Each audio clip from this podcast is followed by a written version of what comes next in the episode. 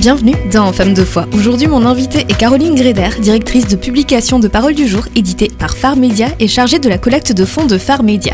Dans ce premier épisode, elle nous partage sa foi et son histoire.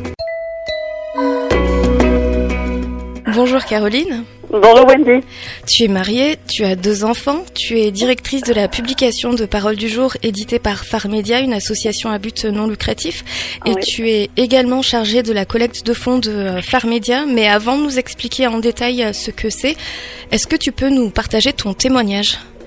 Oui, je suis Caroline, j'ai bientôt 48 ans. J'ai rencontré Dieu euh, quand j'avais 14 ans. Alors, euh, bah, la vie a été un long fleuve euh, tranquille. Mon chemin de foi a été un petit peu chaotique par moments. J'ai dû à un moment donné rechoisir, me repositionner, rechoisir Dieu, en fait, rechoisir vivre ma vie pour Jésus. Et, et euh, ben voilà, maintenant ça fait un bout de temps. Effectivement, je suis mariée et on a deux filles de 16 ans. Voilà. Oui, d'accord. Et euh, qu'est-ce qui a fait que, que tu t'es détournée, entre guillemets, ensuite, qui t'a donné ce déclic, on va dire? Alors, je me suis pas euh, réellement euh, détournée, mais j'ai eu un moment vraiment de. Mon mari et moi, donc mon mari c'est Claude, bah, on a été engagés dans le ministère euh, bah, très tôt. Enfin, surtout lui, je dirais, puisque on s'est mariés, j'avais 18 ans. Bah, il s'est engagé immédiatement, dès la, euh, quelques mois après notre mariage, il s'est engagé dans le ministère. C'était le début, enfin c'était une période vraiment euh, où l'Église était en, plein boom et euh, effectivement il y avait beaucoup de travail, donc on était hyper euh, hyper engagés. Et euh, bah, les dix premières années de notre mariage, on s'est occupé uniquement finalement du, ministère et on a beaucoup négligé notre mariage. Au bout de dix ans, on a vécu vraiment quelque chose de voilà une période très compliquée. Et moi, j'avais juste envie de tout envoyer, balancer. Mais j'étais en fait, c'était pas tant, j'étais pas fâchée contre Dieu. J'étais plus fâchée contre euh, tout ce qu'il y avait autour, en fait, tout le le- l'expression de, de notre vie chrétienne. Je, trouvais que finalement, mince, c'est ça être chrétien, c'est ne jamais voir mon mari, c'est de, au bout de dix ans de mariage, d'avoir des vies parallèles, euh, de ne plus rien avoir à se dire, parce qu'on était tellement occupés, Claude par le ministère et moi par le travail, puisque puisqu'il n'était pas là. Je me disais, bah, il vaut mieux que je bosse. Au moins, je, ça m'occupe. euh, et puis les week-ends, j'étais engagée un, enfin dans le ministère euh, bah, à ses côtés, un peu par défaut, parce que je le suivais. Mais euh, euh, mais en fait, c'était une situation que j'avais fini par subir et j'en voulais beaucoup finalement aux chrétiens en général, j'en voulais à mon mari, j'en voulais à la terre entière. Il a fallu à un moment donné que je dise stop, Seigneur, sors-moi de là, quoi. Mm, mm. En fait, c'était une sollicitation énorme pour votre couple, au final.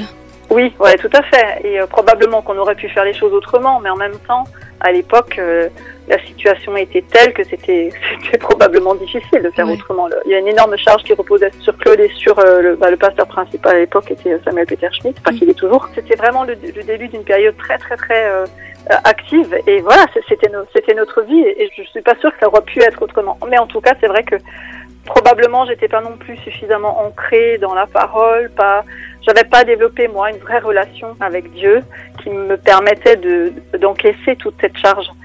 Et, euh, et en fait après ça, donc on a vécu vraiment une crise majeure dans notre couple et puis euh, et puis Dieu est intervenu de façon complètement miraculeuse. Du jour au lendemain, j'étais de nouveau capable de me projeter avec mon mari, j'étais de nouveau capable d'envisager l'avenir avec lui, j'étais de nouveau capable de me dire OK Seigneur, non, ce que je veux moi c'est de servir aux côtés de mon mari. Et après ça, on a eu euh, nos enfants, Emma et Zoé, et ça a été une grossesse compliquée et elles sont nées très grandes prématurées, à pas tout à fait six mois de grossesse.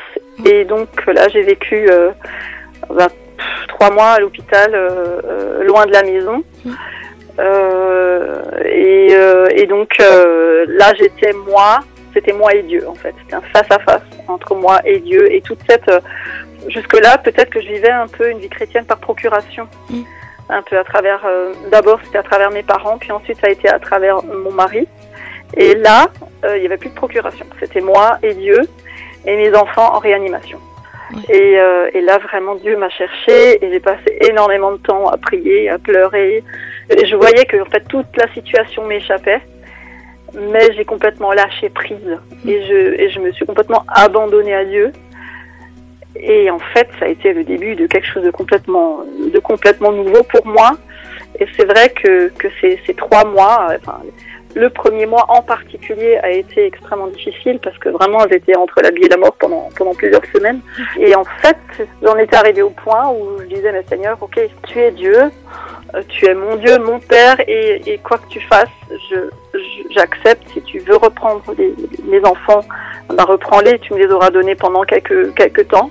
J'ai découvert une relation complètement différente avec Dieu et euh, une relation finalement de confiance totale. Et ce sentiment euh, de confiance totale, c'est même pas, c'est même plus qu'un sentiment, c'est une réalité que je vis.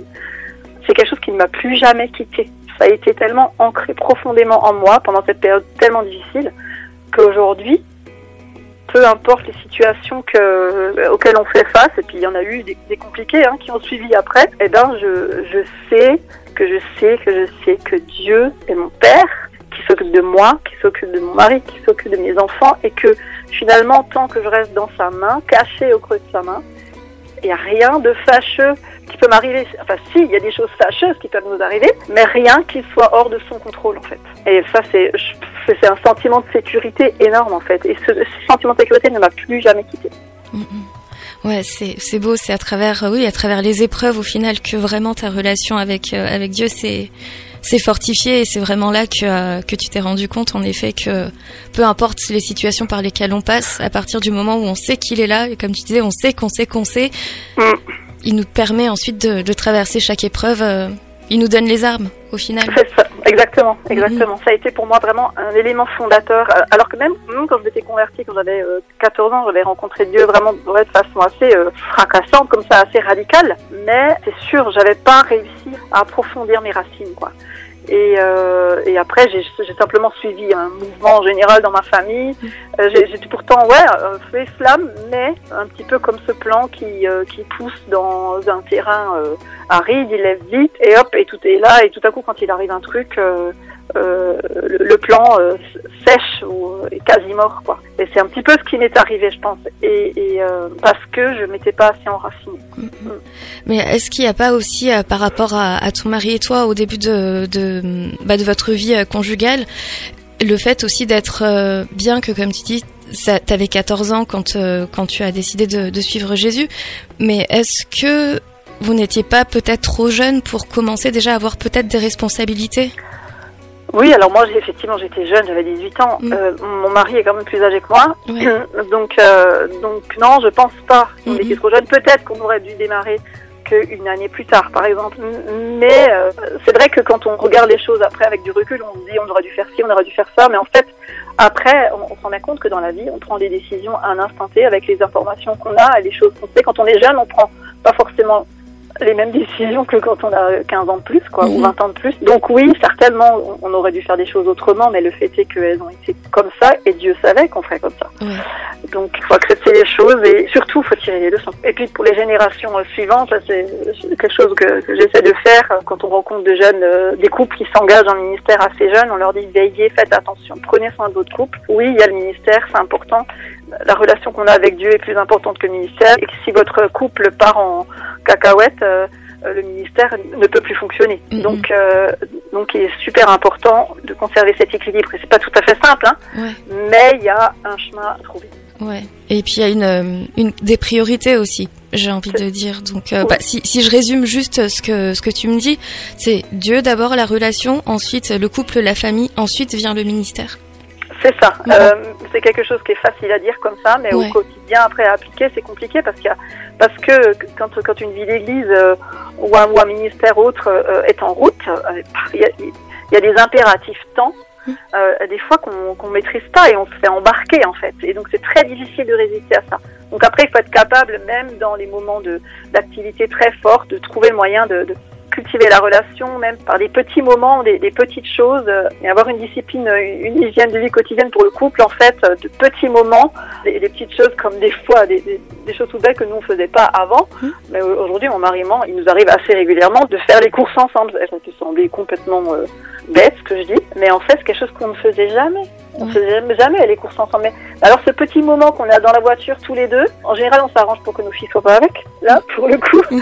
Et, euh, et un petit moment dans la voiture, le, temps d'aller jusqu'au magasin, puis après, dans le magasin, voilà, on essaye de, de saisir ces petits moments. Et en fait, ça fait du bien et ça cultive au quotidien la relation, même quand on a peu de temps. Ouais. On ne parle pas forcément de se garder une semaine à part ou un week-end à part, c'est pas toujours possible. Mm -hmm. Mais voilà, être conscient que qu'on peut mettre à profit même des temps courts, quoi. Retrouver Caroline Gréder, directrice de la publication de Parole du jour, dans le prochain épisode. Cet entretien est disponible en replay sur farfm.com et en podcast sur toutes les plateformes d'écoute. C'était Wendy Pépin, à bientôt.